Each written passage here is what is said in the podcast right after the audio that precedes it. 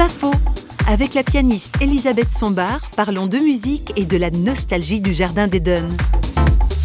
La musique, elle, elle dit des choses que les mots sont trop pauvres de décrire. C'est ça qui est tellement beau dans la musique, c'est qu'elle est sans concept. Et pourtant, elle dit les choses essentielles de notre nostalgie, de ce paradis perdu, de, de ce cri finalement en nous, de notre infinitude et de la douleur que ça provoque. Vous voyez, dans, dans la musique classique, il y a le mode majeur et le mode mineur. Le mode majeur, il est dans la nature. Mais le mode mineur, il a été inventé par l'homme. Il n'existe pas dans la nature.